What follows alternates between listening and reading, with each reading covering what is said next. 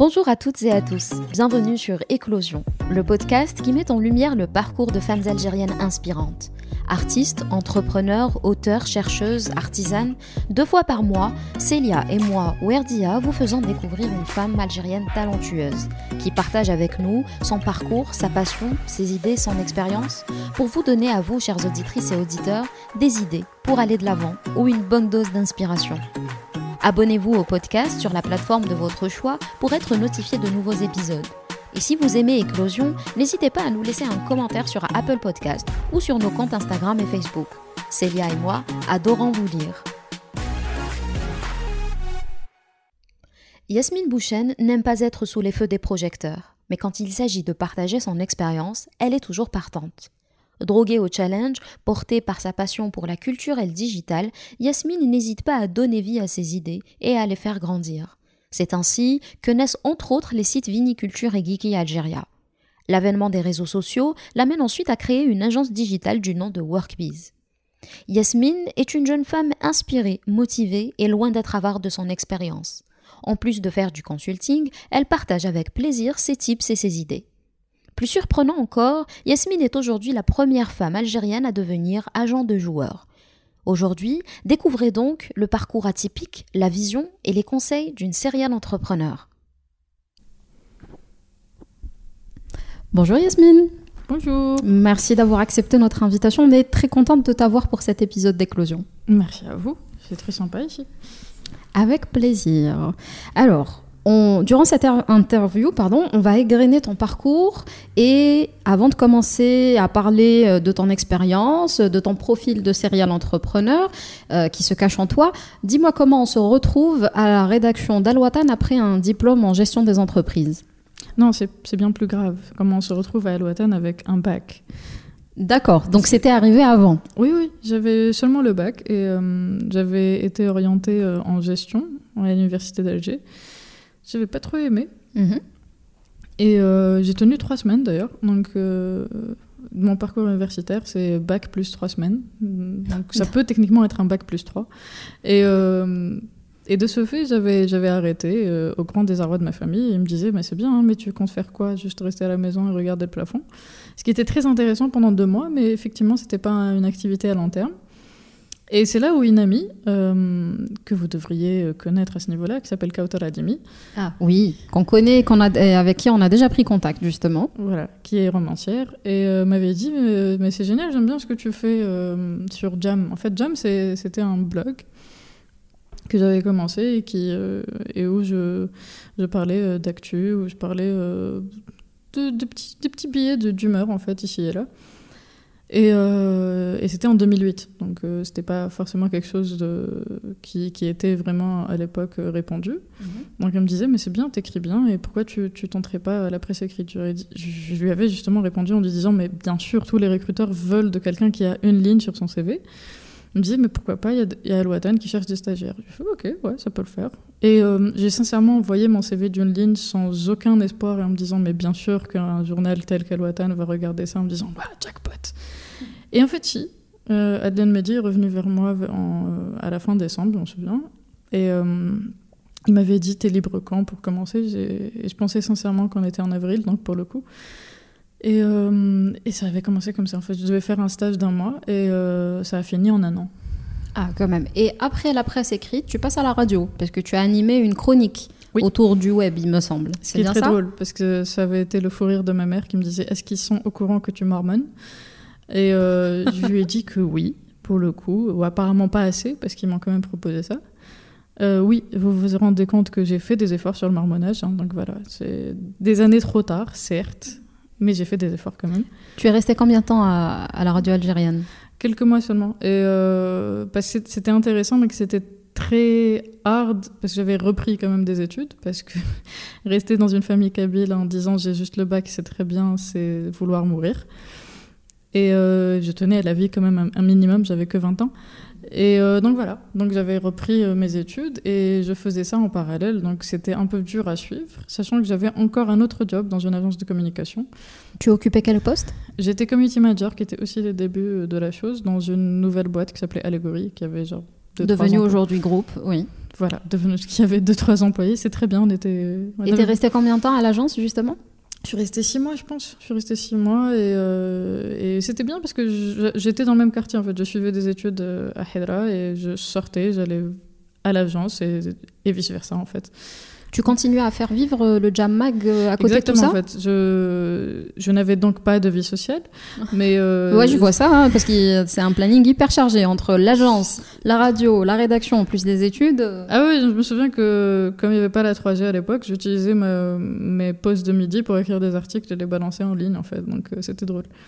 Et ça fonctionnait bien à l'époque? Ouais, le jam avait vraiment un public. D'ailleurs, j'aime bien les, les trentenaires et fins de trentenaires euh, que je croise qui, qui me disent plus Jam Mag que Vini, en fait.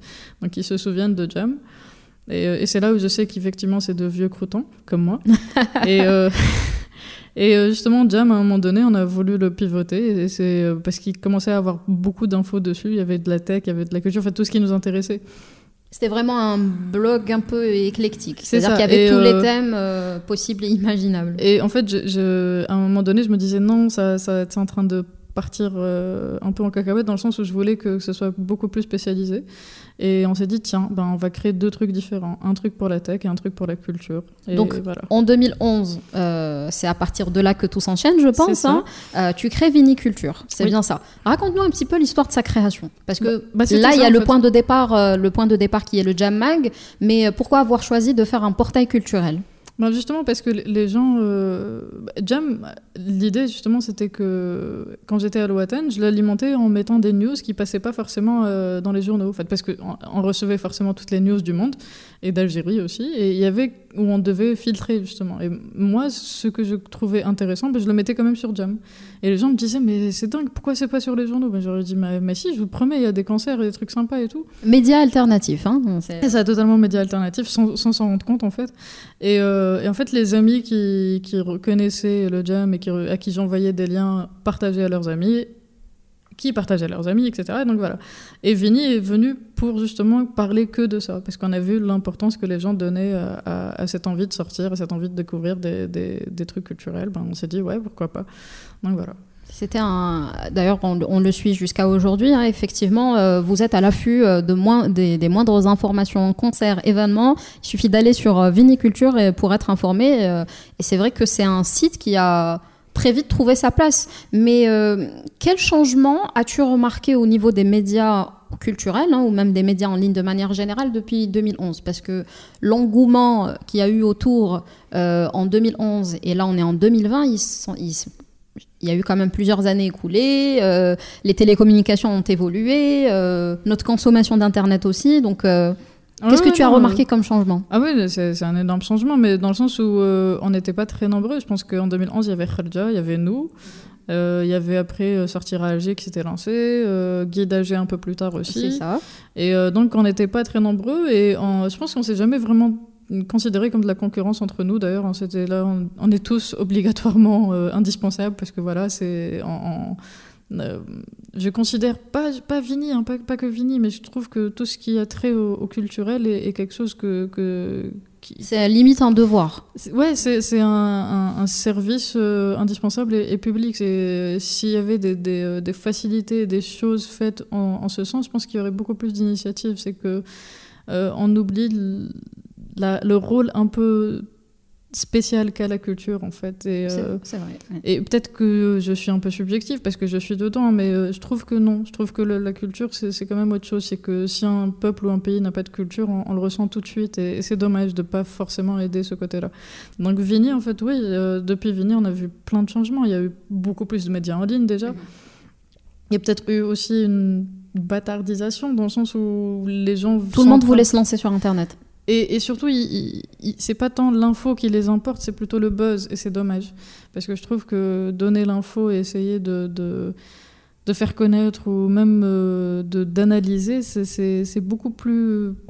Important et impactant. C'est ça, Mm. c'est dans le sens où c'est tellement facile d'aller sur le buzz, c'est pas, pas très difficile, un fait divers peut faire le buzz, mais euh, d'aller chercher une info, de l'analyser, de, de faire un réel dossier, c'est- je trouve dommage qu'il n'y ait pas autant qui en fassent ça. Ça commence. Il y, a, eu des, journaux qui sont lancés récemment qui, sont dans cette optique-là, mais euh, je trouve ça dommage que pendant des années, on a plutôt eu la, recherche du buzz et plus qu'autre chose. Mm. Voilà. C'est vrai. Et Viniculture est, bon, est un site web, un portail euh, culturel. Il a fallu donc le penser, euh, le construire, le développer. Comment tu t'es entouré pour faire tout ça? Je me suis entourée depuis tout à l'heure. Je dis on en fait parce que j'étais pas seule. J'étais seule, mais j'avais plein de, de, de gens qui étaient bénévoles dessus. Et euh, on était tous bénévoles d'ailleurs. je me souviens que le peu de salaire que j'avais euh, ailleurs que Vini, ben, je le remettais dans Vini. Et euh, au grand désarroi de mes parents, encore une fois, qui, qui me disent, d'argent. Qui, voilà, qui me disent très sincèrement et très gentiment pourquoi j'ai pas d'appart depuis le temps, puisque voilà, je leur réponds tendrement aussi que j'ai Vini, ben, qui est à peu près l'équivalent. Et, et, donc voilà, ben, j'avais plein, on était, enfin on était, il y en avait pas mal qui étaient étudiants et voilà, donc tout le monde aidait dans ça et et donc euh, là, on avait un qui était développeur, un autre qui était graphiste, euh, d'autres qui étaient rédacteurs, et voilà. Et comment vous procédiez pour euh, la sélection des infos, pour être au courant des événements, faire, le, faire le tri entre le vrai et le faux? Parce que mine de rien, avec Internet, c'est devenu un gros problème. On a essayé à, tout prix de, de, de ne jamais publier une info si on n'était pas sûr. On a eu des, par moments, même récemment d'ailleurs, on, on, est tombé dans un piège de, de, fake news, mais on essaye de, de, voir à tout prix euh, la, véritable info. Je me souviens d'une anecdote qui, qui, qui, qui, a mis en, en, exergue ça en fait. C'est qu'il y avait la nièce d'Asia Dubal qui nous avait écrit une fois en nous disant Ma tante vient de mourir. Et, Et c'était faux? C'était vrai. Ah. Et donc, on était les premiers à avoir l'info, mais on a refusé de la donner parce qu'on refusait de prendre la responsabilité de dire qu'Assia Dubal était décédée. Et surtout de le faire en premier ou euh, De le faire en premier, ça c'est sûr, mais euh, on aurait pu, justement, puisque c'était la, recherche du buzz qui était euh, avant tout, on aurait pu dire Assia Dubal est décédée et ça vient d'un membre de sa famille, etc mais de, on voulait pas prendre cette responsabilité et on voulait pas tomber dans ce fake news là. Donc on a, on a commencé à voir avec d'autres journalistes, avec d'autres titres de presse, parce qu'il faut savoir qu'on collabore tous ensemble. Hein. Faut, on n'est pas du tout dans une optique de concurrence. Oui, pas du tout. Mhm. Et euh, donc on se disait, est-ce que j'ai cette info, est-ce que c'est vrai, -ce, quels sont tes retours, etc. Donc on était tous à, à se partager l'info jusqu'à 2-3 heures du matin. Et euh, je pense que Adlan avec El Watan avait, avait balancé en, vers 4 heures du matin, on avait suivi derrière, mais voilà, on, est, on refusait d'aller sur, euh, sur le fait d'aller sur mm. du buzz. Donc on préférait vraiment vérifier, et puis voilà. Y a une bonne chose, et c'est ce qui a fait aussi euh, durer Viniculture, parce qu'on sent la qualité, on sent le travail qu'il y a derrière, que ce soit le site web, la qualité des articles. Comme tu le disais tout à l'heure, vous ne vous contentez pas de communiquer une date et un lieu pour un concert ou un événement, il y avait toute une rédaction autour. Donc euh, c'est un véritable site professionnel, culturel, qui faisait son job et qui remplissait son rôle. Donc euh, c'est tout à votre honneur de, de refuser ce type de... En fait, je, pars du principe qu'un site d'information, s'il n'a pas de crédibilité, euh, bah, ça ne sert plus à rien. Ça veut dire que si, vous lisez une info en vous disant ah, tiens, est-ce que c'est vrai, est-ce que c'est pas vrai? Parce que j'en connais des sites d'information où moi-même, si je lis, je prends les choses avec des pincettes. Pour information, si vous cherchez les sites d'information en question, ils commencent tous par E, quelque chose, mhm. genre et voilà. Et euh, je voulais pas tomber dans ça, en fait. Je voulais qu'il y ait cette crédibilité euh, et ce professionnalisme qui se ressentent, même si mm. on était une bande d'étudiants euh, en train de, derrière. Et pourtant, ça se voit pas. C'est-à-dire en termes de résultats. Après, on a shifté, on est devenu pro et on a, voilà, on a eu une, une, marque, une boîte et tout ce qui va avec. Mais pendant des années, ben, on était avec ce modèle, mais on refusait que ça se voit, justement. Tu t'es concentré sur la culture, le patrimoine, mais à côté de ça, tu es une amoureuse du numérique et des nouvelles technologies, ce qui t'a donc poussé à créer Geeky Algéria à côté. Geeky. Geeky. Alors, qu'est-ce que tu peux nous en dire Geeky est mon préféré, il faut le savoir en fait. Ah. Oui, parce qu'on a toujours un préféré dans ces gosses, mais Geeky est mon préféré. Mhm. Et euh, Geeky, j'adore parce que justement, au-delà du côté numérique, tu sais, je voulais être le média qui parle de nous-mêmes, qui parle des startups, parce qu'il n'y en avait pas à cette époque-là. Il y, en a, il y en a maintenant, encore une fois. On va en parler tout à l'heure. Ouais, et, je voulais justement parler de, de, de nous, de, de, des outils qu'on doit maîtriser, de c'est quoi Facebook, de c'est quoi machin. Et donc voilà, je voulais parler de Geeky. Et c'était peut-être aussi un petit clin d'œil à Jam, qui était le premier à parler de ça. Donc de dire que Jam n'était pas forcément mort, il avait juste euh, pris une autre forme. Donc voilà, il y, avait, il y a Geeky, c'est parler du numérique, de l'économie numérique, qui à nos yeux et à mes yeux, est, un challenge de fou et que l'Algérie ne doit surtout pas manquer. Je ne suis pas dans l'optique euh, start-upienne actuelle euh, de oui, tout start-up et tout ce qui va avec. Non, je dis juste que l'économie numérique est un secteur qui est transversal. C'est un virage à ne pas rater. Et surtout que c'est transversal, ça veut dire que le numérique, il va venir aider l'éducation, il va venir aider le tourisme, il va venir aider plein d'autres secteurs. C'est pas juste en lui-même, ça on s'en fiche à la limite de numérique en lui-même. Mais ce qu'il peut apporter à d'autres secteurs est énorme. Et c'est plutôt ce côté-là qu'on ne devrait pas rater. Négliger, oui. Mm. Donc euh, c'était pour ça qu'on avait lancé Geeky. On, va revenir euh, tout à l'heure euh, vers la fin de l'interview sur ce débat autour des startups, mais avant, on va poursuivre un petit peu sur ton parcours et sur mm-hmm. l'évolution de viniculture et, et de Geeky. sur Geeky, par exemple, avais-tu les mêmes équipes de rédacteurs ou est-ce que tu avais fini par créer une deuxième équipe? La même équipe. C'était des amoureux de, de, web et de numérique euh, comme toi ou euh Non, non, du tout. Et je, leur faisais le, le, même truc que m'avait fait euh, Mélanie. Mélanie, salut. Mélanie étant ma rédactrice en chef à Loatan, qui me faisait écrire autant sur des inondations en Nigeria que sur l'économie en Algérie. Je lui disais, mais pourquoi tu me détestes? Elle me disait, ben non, je te forme à devenir journaliste, donc de façon à ce que tu puisses écrire sur tous les sujets possibles et imaginables. Tu auras toujours quelque chose qui, que tu apprécies un peu plus. Mais donc tu, as été aussi la Mélanie de ton équipe. C'est exactement ça. J'en suis désolée. Maintenant, des années plus tard, je demande pardon. je pense qu'ils t'en seront reconnaissants quand même. Bah, il y en a un qui a lancé un journal récemment, donc je me dis, ça va. Ah, ben voilà, euh, c'est un bon investissement. Comme quoi. Autre question qui suscite euh, souvent la curiosité du public, comment peut-on gagner de l'argent grâce à un site web? Alors, on sait qu'il y a le display, donc euh, des, des, marques qui peuvent communiquer sur les, les, euh, les sites, mais est-ce que mhm. c'est suffisant? Alors, c'est justement le, le, gros débat. En fait, oui et non, c'est que vous allez rester longtemps. J'espère que vous êtes patient en fait. Parce qu'on n'a pas gagné d'argent avec Vini jusqu'à la quatrième année, je pense. Et merci à Renault d'ailleurs. Voilà, ça a été le premier annonceur. D'ailleurs, je me souviens que quand ils nous ont contactés, j'étais là en mode oui, vous voulez quoi? Tellement on s'attendait pas à de la pub, quoi. Genre, euh, mais c'était ça aussi. C'était comme c'était un projet bénévole et qu'on on croyait et qu'on regardait pas forcément à l'argent. Et, et c'est peut-être ça la beauté de certains projets, c'est qu'on commence vraiment de façon passionné plus qu'autre chose. Et donc, on, ne pense même pas à comment rentabiliser la chose. Et c'est comme ça que ça vient plus facilement, enfin, plus facilement, dans le sens où, ça vient à ce niveau-là, quoi. Faire les choses un petit peu au jour le jour, mais toujours en s'appliquant. Mm. C'est ça. Et euh, on n'avait pas du tout le côté rentabilité euh, en tête. Et euh, donc, ouais, au bout de 4 ans, et c'est après qu'on s'est dit, tiens, peut-être qu'il faudrait justement commencer à, à monétiser. Et à régulariser, parce qu'on n'avait aucune forme, en fait, juridique. Donc, on a dû créer une boîte et tout ce qui va avec. Donc, c'était ça le côté drôle aussi. Vous avez combien vous aviez combien d'utilisateurs à ce moment-là? Enfin, de, En termes de trafic, c'était comment à l'époque? Je pense dans les 40 000 environ. Donc ça restait quand même assez intéressant pour les marques, euh, d'autant que le web... Euh, Et surtout, on était, on était un site de niche. Parce que euh, moi, ce qui m'a toujours embêté dans, dans, le côté web algérien, c'est qu'on a tendance à un peu ignorer les sites de niche. Alors que non, en termes de marketing, ben, il y a aussi une possibilité de toucher plus les, gens de niche que de vouloir toucher les généralistes quand on est certaines marques. Et, euh, donc, au-delà de viniculture, moi j'ai toujours fait la promotion des sites de niche, de dire arrêtez de penser qu'au généraliste. C'est ça. Parce qu'ailleurs, en fait, quand on est un site de niche, on arrive à vivre aussi. Euh, même si les médias euh, en ligne sur les dernières années ont, pris un, certain coup, euh, alors qu'ailleurs il y a plus de business models disponibles comme l'abonnement et, ce type de choses, alors qu'ici non, forcément, vu qu'il n'y a pas de paiement en ligne. Mais voilà, je, faisais la promotion des, sites de niche auprès des annonceurs beaucoup plus que de Vigner en lui-même, en fait. Il faut peut-être même euh, mieux, euh, viser euh, plusieurs sites, comme tu dis, avec des cibles plutôt niches, mhm. pour être sûr d'atteindre un certain nombre, que de viser finalement un site qui est complètement, qui, peut-être a des chiffres mirobolants, mais finalement pour atteindre 10% et sans que ça soit le, cœur de, la cible de l'annonceur. Donc voilà, dans notre cœur de cible, on avait des, des jeunes urbains. Euh, qui, avait, qui étaient trentenaires, euh, qui se connectaient tous d'un iPhone 10. Euh, et quand on était là, ils ont de l'argent, les annonceurs. Je sais quelque pas, chose à faire. Ciblez-les, faites quelque chose. Voilà.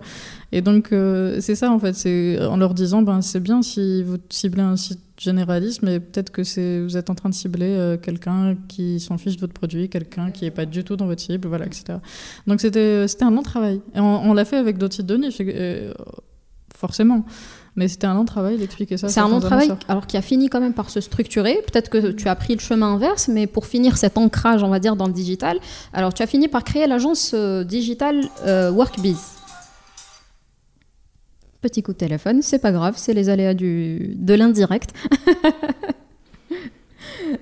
Quelle était ton ambition euh, derrière la création de, de euh, plutôt de Workbiz? Mon ambition, c'était de, de, de, réellement euh, donner un, un, petit coup de pouce aux marques, au-delà de, de, pouvoir mettre, enfin, d'avoir un cadre légal pour tout ce qui est publicité sur, sur les sites, mais c'était aussi de pouvoir donner un coup de pouce aux marques au côté numérique parce que ça commençait vraiment à se développer. Parce que je me souviens que quand je travaillais à Allegory, c'était vraiment les tout début, parce que j'étais en train de créer littéralement sur l'interface de Facebook, l'ancienne, la page Daisy. Donc c'était vraiment les tout, tout débuts. Donc il n'y avait pas grand-chose à cette époque-là, même en termes d'utilisateurs. Là, il faut savoir qu'on est 22 millions d'Algériens sur Facebook, donc on est, euh, on est pas mal, dans nos parents. Et aussi. aussi, voilà. Euh, et, donc voilà, donc comme c'était c'était encore les débuts, mais que les, les marques commençaient à comprendre l'intérêt, donc on se disait, ben tiens, il faudrait peut-être les accompagner, vu que nous, au bout de 6-7 ans de, de, numérique, je pense qu'on comprend un peu le, le fonctionnement. et... Le Schmidt-Blick, on commence à le comprendre un peu, donc euh, autant les accompagner. Et quels étaient les services proposés justement C'était tout ce qui était euh, community management et tout ce qui va avec. Donc l'idée, c'était vraiment de, voilà, de pouvoir aider les marques à comprendre l'intérêt du numérique, à être sur les réseaux sociaux, à avoir de, bons réflexes numériques et, euh, et arrêter. Et c'était très drôle parce que c'est des gens qui. Je, je, pense que je vous apprends rien, c'est des gens qui travaillent plus souvent avec du fax, donc c'était drôle de leur apprendre le principe du mail. Donc euh, voilà. Donc c'est plus euh, rapide, il y a moins de papier. Moins de papier, on est euh, plus environnement friendly, tout ça. Donc voilà. Donc pour le coup, mais c'était mais c'est drôle parce qu'on a quand même fini par avoir des, marques pas mal et de grandes marques et, je trouve ça drôle que voilà que ça ait commencé sur. Il y a un début à tout, hein, comment ouais, non, mais c'est ça, c'est que je me dis en, y repensant et malgré tout ce qui s'est passé, parce que la fin n'est pas heureuse. Spoiler. Ah. On va y revenir. Combien, de temps... bien. Combien de temps t'as pris concrètement la création de l'agence? Parce qu'on connaît l'administration. Non, trois semaines en fait. Trois semaines, c'était fait? C'était plié? Non, je suis arrivée avec le, la mise à niveau de, du côté bureaucratique et tout ça. Donc maintenant, en fait, c'est ça prend pas tant que ça en fait. Je me souviens que je devais aller en j'avais déposé le registre de commerce et le gars m'a dit tu peux revenir demain pour le récupérer. Je lui ai fait non, mais j'ai un vol. Il m'a fait ah, tant pis, alors tu reviens, tu reviens quand tu reviens. Hein, voilà. mais euh, mais euh, effectivement, le lendemain, il était prêt en vrai. Donc euh, le registre de commerce, du moins, parce que quand je dis trois semaines, ben, il y a le côté impôt et tout ce qui va ah avec, parce qu'il n'y a pas mm. que la création du registre de commerce. Mais ouais, je pense pas plus très rapide. ça c'est mm. ouais. Mais sans aucun piston, sans rien du tout. Hein. Juste, j'étais juste venue avec le côté bureaucratique qui avait commencé à disparaître un peu. Et c'est encore le cas. Hein. Mm. J'ai des amis qui ont créé des trucs et ils mettent, euh, ouais, ils mettent pas, même pas 48 heures. C'est rapide. Ouais. Entre geeky, viniculture, la création de l'agence, est-ce qu'on doit te considérer aujourd'hui comme une experte du business model? Tu n'en es ni à ton premier ni à ton dernier, je pense. Hein euh, là, pour le coup, oui, dans le sens où, pour le coup, je sais quel business model ne doit pas fonctionner ici, puisque, mm. encore une fois, à la fin, n'est pas heureuse, spoiler. Mais, euh, mais je sais pas si je, je, me considère un experte de quoi que ce soit. Mais en tout cas, voilà, je, me suis amusée et j'ai essayé de donner le, meilleur de moi dans chaque euh, aventure entrepreneuriale. Que je n'ai pas forcément vu en aventure entrepreneuriale, d'ailleurs, à l'époque. Tu les as vues comment? Je sais pas, comme des choses que je me devais de faire, en fait. Je, je, je me vois pas. Euh, ne pas partager certaines choses, en fait, je crois. Je, devrais euh, mettre le plugin égoïsme, mais euh, je ne l'ai pas encore. C'est plus fort que toi. C'est plus fort que moi. En fait, je, j'adore partager des choses et euh, dans, dans, le savoir d'un truc. Et voilà. Aujourd'hui, j'ai des entrepreneurs, des amis qui veulent des trucs. Ben, à chaque fois, j'essaie de les aider, de les orienter. Voilà. Mm. Peut-être que. Et d'ailleurs, je me faisais la remarque il y a quelques jours, je me suis dit, mais peut-être que tout au long du truc, j'aurais juste dû être consultante en fait. Parce que j'aime bien aider et j'aime bien transmettre mon savoir, donc peut-être que c'était juste ça en fait. Mais est-ce que tu penses que sans les expériences euh, Vini, Geeky, la rédaction d'Alwatan, euh, Workbiz, euh, tu aurais pu peut-être euh, être une consultante efficace aujourd'hui? Ça t'a quand même appris des choses, tout, ah oui, non, mais c'est pour ça que je, je me dis. Euh, dans chaque malheur, euh, chose est bon. Donc on, prend ça, ben, c'est bien. J'ai eu cette expérience justement. Je suis encore jeune, je peux, je peux rebondir. Ben voilà, mm. c'est ça a été une expérience justement. Et durant toutes ces entreprises, as-tu ou as-tu des associés? Oui, j'ai eu euh, j'ai un associé sur mm-hmm. Workbiz et voilà. Donc je suis pas forcément dans, dans, le délire de dire oui, t'associes pas, machin, tout ça. Les entrepreneurs, euh, enfin, et surtout en Algérie, on se questionne beaucoup sur cette. euh, Justement, mais moi je, je pars du principe, j'ai eu, eu de mauvaises, euh, j'ai eu une mauvaise expérience et euh, en termes d'associés et même avec Workbiz, c'est pas que c'est une mauvaise expérience, c'est juste que voilà, c'est on, on est très différents l'un de l'autre, mais c'est pas forcément une mauvaise chose. Mais euh, moi, je suis pas dans, ce, dans cette optique de oui, ne t'associe pas. Non, associe-toi et, et, euh, fais en sorte de, de, de, je sais pas, de, de, de, sceller le truc aussi bien que possible, niveau juridique, niveau, euh, niveau euh, contrat, de, de, de, de- contrat moral au départ, etc. Donc de façon à ce que tu sois protégé, c'est tout. Mais euh, à part ça, euh, tu voilà. as il une recommandation en termes de choix? Il y en a qui disent oui, euh, c'est un ami, donc je peux pas trop m'associer. Non, mais ça n'a rien à voir avec euh, couple, tout ça. Moi, je pense qu'il faut juste connaître les rôles de chacun. Et, euh, et faire en sorte de, collaborer, de communiquer. Si vous vous, associez avec quelqu'un qui est connu pour ne pas communiquer ou pour se renfermer quand, quand les choses vont mal, Mhm.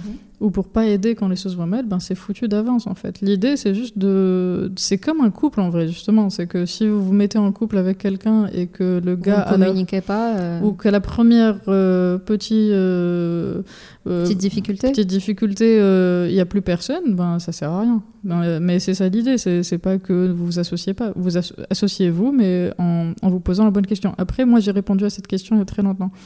Si votre gut feeling, à savoir vos tripes, vous disent de courir dans, un, dans une direction ou l'autre, écoutez-les, point. Je, je crois très fortement à ça. C'est-à-dire Au feeling, que- oui. Au feeling. Mm. Ça veut dire que si votre feeling est, euh, est, est bon pour la personne ou pour même la situation, c'est bon. Et si votre feeling vous dit il y a quelque chose qui cloche, même si tout va bien, même si tout paraît être bien, écoutez-le aussi. Et moi, les rares fois où je ne l'ai pas écouté, je me suis retrouvée dans des situations assez euh, pas sympathiques. Mm. Donc, Donc, euh, euh, voilà. conseil important, s'écouter avant tout. Oui, parce qu'on a tendance à, pas, à ne pas nous, nous croire nous-mêmes. Euh, peut-être que c'est aussi propre aux femmes, peut-être, je sais pas.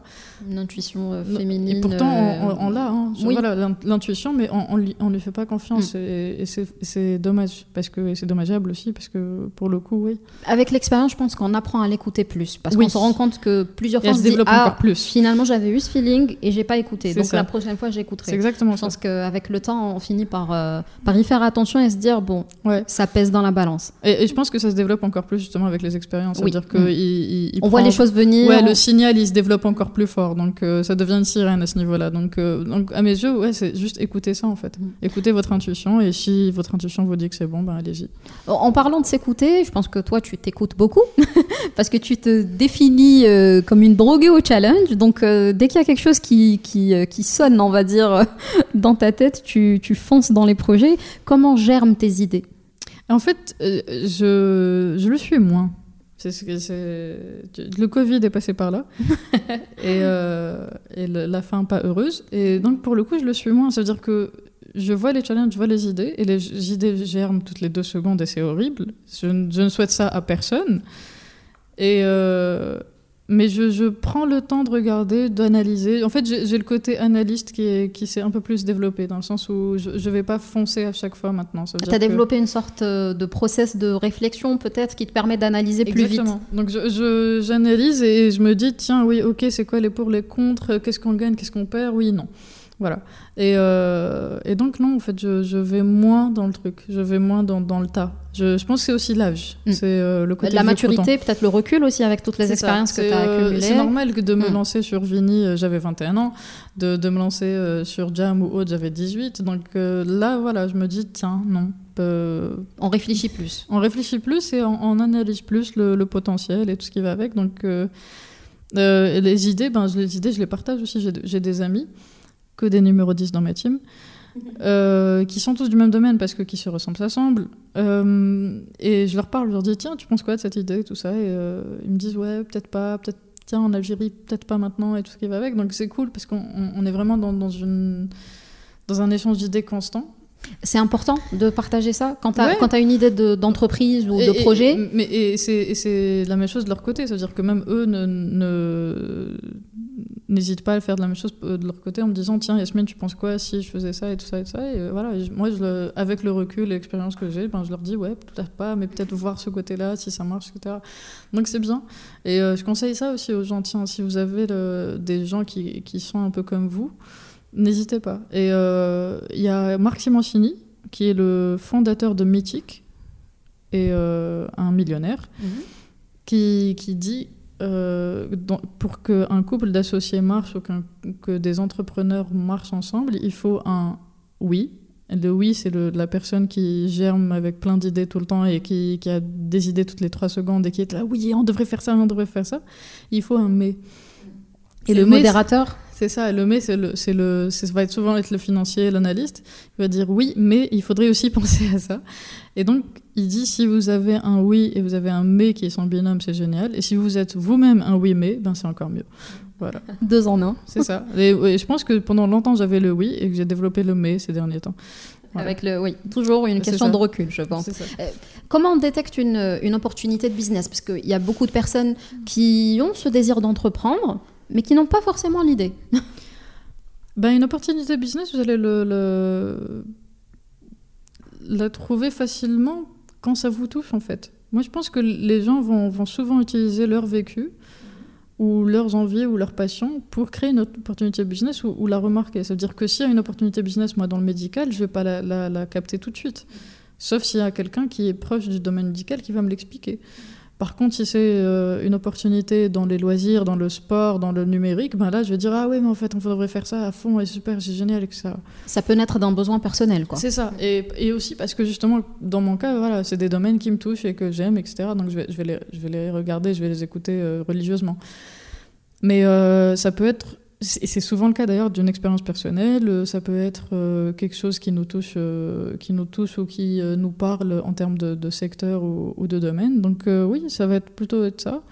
Et encore une fois, ben, le feeling. Si quelqu'un vous parle d'une opportunité et que vous connaissez rien, mais que votre feeling vous dit ouais c'est pas mal en fait, ben allez-y. Ben, je me souviens d'une émission que je vous invite à regarder qui s'appelle Shark Tank, où il y a plein de businessmen qui investissent ou non dans des entrepreneurs. Et l'un d'eux est un milliardaire et il avait un, un entrepreneur en face de lui qui, qui lui disait Oui, j'ai créé un truc euh, pour de la tuyauterie euh, qui facilite les choses. Et le gars lui disait Je comprends absolument rien à ce que tu dis, mais j'ai peur, peur de rater une opportunité. Mon feeling me dit que c'est bon, donc je vais investir en toi. Donc, encore une fois, il faut s'écouter. C'est exactement ça. et niveau timing, est-ce que tu penses qu'il existe un bon moment pour se lancer? Ouais, oui, oui, mais je pense que le timing est, un truc qui, euh, qui va jouer dessus. Quand je dis le timing, je parle pas du timing des gens, parce qu'on va dire, ouais, tu sais, j'ai déjà 30 ans, j'ai déjà 40 ans, j'ai des gosses, on s'en fiche de tout ça. Non, quand je vous dis timing, c'est le timing de votre business. Il y a plein, j'en ai même fait des articles à ce niveau-là, il y a plein de sites, d'applications, de ce que vous voulez en Algérie qui se sont lancés, qui ont fermé. Pourquoi? Parce qu'ils sont venus trop tôt. Parce que le, le, le marché a aussi une timeline. Ça veut dire que si vous vous lancez trop tôt, il y a eu des VTC avant Yasser, il y a eu des, euh, des, sites d'e-commerce avant Jumia, tout ce que vous voulez. Ben, ils se sont lancés trop tôt. Donc les gens n'étaient pas intéressés ou comprenaient rien. Parce que justement, il n'y avait pas d'autres exemples. Et le numérique, ben, c'était les balbutiements. Donc tout le monde regardait même pas. Donc regardez aussi le timing de votre marché. Est-ce que les gens sont prêts pour ça? Et justement, il y a un autre détail qui va venir. Euh, boucler la boucle euh, que tu soulignes souvent dans tes interviews, c'est l'importance de la vision de l'entrepreneur. C'est quoi une vision d'entrepreneur? Ça veut dire que ce n'est pas à l'instant T. Je, m'en fiche de ce que tu es ou ce que tu fais maintenant. Mais dis-moi, dans 5 ans, où est-ce que tu en seras, où est-ce que sera ton business, etc. Et euh, la vision, c'est pas forcément parce que euh, quelqu'un en 2015 à qui on aurait dit et dans 5 ans, ça sera quoi ton business, il n'aurait pas dit en pleine pandémie. C'est pas ça. C'est juste de dire voilà où je veux aller. Et voilà les moyens que je me donne pour y aller, en fait. Et ça, c'est justement montrer que, que j'ai de l'ambition, de un, et que j'ai une réelle vision dans le sens où, voilà, je sais où je vais et je me donne les moyens de, le faire. Et, euh, ça ne veut pas forcément dire que j'aurai raison, mais si justement on a une bonne attitude et on a les bons outils, la bonne analyse, etc., je serai pas loin de, de mon objectif premier le fait de se projeter permet aussi de mieux s'organiser, de mieux se préparer. Ben oui, faut, moi je ne, je ne crois qu'une seule chose maintenant, et c'est Excel. Je ne crois à aucune autre chose. Je crois Ton outil préféré? C'est exactement ça. Je, ne crois qu'à Excel et PowerPoint tout ce qui va avec. Ça veut dire que moi, c'est des présentations, des, des, euh, des prévisionnels financiers. Et c'est pour ça que je disais tout à l'heure que c'est peut-être ça aussi qui, qui manquait. C'est euh, Vini, je, je, vous ai dit, je l'ai vu plus comme un, comme un projet qui m'éclatait qu'autre chose. Et justement, je me dis, si j'avais eu cette vision d'entrepreneur, ou en tout cas euh, tous les outils qui allaient avec, ben, peut-être ça aurait donné un, un, autre résultat. Ça a donné un résultat pas mal, certes, mais ça aurait peut-être donné encore plus, un, truc encore plus sympathique. Le contexte a complètement changé. Hein. C'est ça. C'est moins que l'on puisse dire. C'est qu'en professionnalisant, je ne savais pas qu'il y avait tout ça qui venait avec et, euh, et j'aurais dû. Voilà. Mais, euh, mais c'est bien parce que maintenant, mes, mes futurs projets, euh, si j'en ai. ben, Je suis sûre que tu en auras. Hein. Là, feeling, euh, il est bon. Faut pas spoiler. Euh, ben, mes futurs projets, ben, justement, ils, ils auront ce, ce, plus, ces nouveaux skills qui sont arrivés. Voilà. On croit souvent à tort que l'entrepreneur... Ah. L'entrepreneuriat est synonyme de liberté en, omettant souvent qu'il est euh, aussi synonyme de beaucoup de sacrifices, il faut beaucoup de patience avant d'avoir un retour sur investissement. Et beaucoup d'entrepreneurs font cette erreur. Ils pensent qu'en se lançant, ils vont tout de suite euh, réussir à gagner de l'argent, à, rentabiliser euh, leurs investissements. Qu'est-ce qui fait justement, avec la patience, la force d'un entrepreneur? Bah Justement, moi, c'est le côté tête de mule, obstination c'est que c'est peut-être ça qui a fait ma force, parce que je voyais toutes les autres start ou autres euh, TPE euh, attendre à tout prix un, résultat au bout d'une année de deux. Et moi, je, je vous ai dit, c'était au bout de la quatrième année. Et aujourd'hui, ça a 9 ans. Donc c'est ça l'idée, c'est que je leur disais, c'est pas, c'est pas c'est pas un sprint, c'est un marathon. Il faut comprendre ça, c'est un marathon. Je ne vous dis pas que si un truc ne fait pas d'argent au bout de 8 ans, vous restez dedans. Non, je vous dis juste que c'est un marathon. Et j'espère que vous êtes euh, des coureurs de fond, parce que sinon, c'est mort. Ça marche pas. C'est ça, c'est qu'il faut juste avoir la patience qu'il faut et, encore une fois, mettre en place les outils et les bases qu'il faut. Ça veut dire que même si ça ne génère pas, génère pas d'argent en mode je suis millionnaire ou milliardaire, J'espère que ça vous fera vivre, que ça vous fera vivre les employés que vous avez, etc. Donc c'est ça aussi l'idée. C'est euh, tant que vous partez avec de bonnes bases, bah, vous avez fait déjà la moitié du boulot. Un autre élément euh, important euh, qui complète tout cela, c'est la motivation. Et dans une interview, tu disais, je n'ai pas le droit de, de, me démotiver, toute mon équipe a le droit à ça, sauf moi. Alors avec ou sans équipe, est-ce que tu as déjà été démotivé ou comment fais-tu pour garder la niaque? Toutes les minutes. Je suis démotivée toutes les minutes.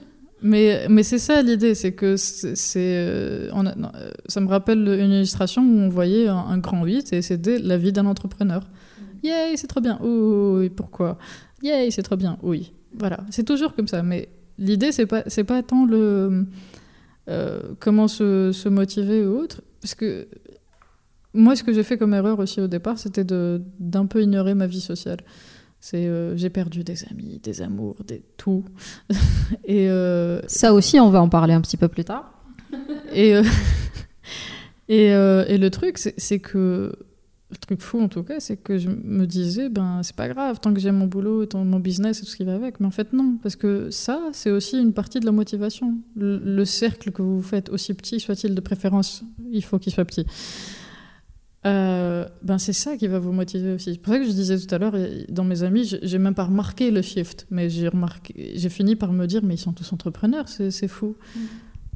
et, euh, et c'est plus simple parce que justement, on, on fait des, on peut faire des dîners de, de, dépressifs, on peut faire des, des, des petits brunchs de suicidaire. Donc euh, c'est bien, parce que voilà, c'est, euh, on, a les mêmes soucis, on se comprend. Donc, euh, mais ça se, motive, entre nous. On se dit, ah tiens, je suis pas le seul à galérer. Parce qu'en vrai, quand on regarde à travers le petit filtre Instagram des gens ou de Facebook, on se dit, ah tiens, le gars, il est en train de kiffer la vie, il voyage et machin, et moi je suis en train de galérer avec mes factures. Alors que non, ben, des fois, c'est bien de remettre les choses en perspective en disant, ben non, tout le monde est en train de galérer en fait. Tout le monde est sur le même piédestal. C'est ça. Le moins que l'on puisse dire, c'est que euh, la passion reste l'un de tes moteurs euh, et l'entrepreneuriat est synonyme de prise de risque, paradoxalement. Donc, euh, comment tu arrives à équilibrer ce duo cœur et raison? Et raison. C'est ce que je disais tout à l'heure, c'est que pendant longtemps c'était le oui et maintenant j'ai le oui mais. Et, et, même le mais qui est en train de gagner plus que le oui. Donc c'est une bonne chose? Ouais, je trouve que oui, parce que ça te permet de minimiser le risque? Pas que, c'est dans le sens où, je me dis pendant longtemps, il y a le, côté passion et tout ce qui va avec. Et ça m'a prouvé une chose, j'aurais aucun, avec toute modestie, sincèrement, Mm. je n'aurais jamais aucun mal à créer des idées ou à créer des projets.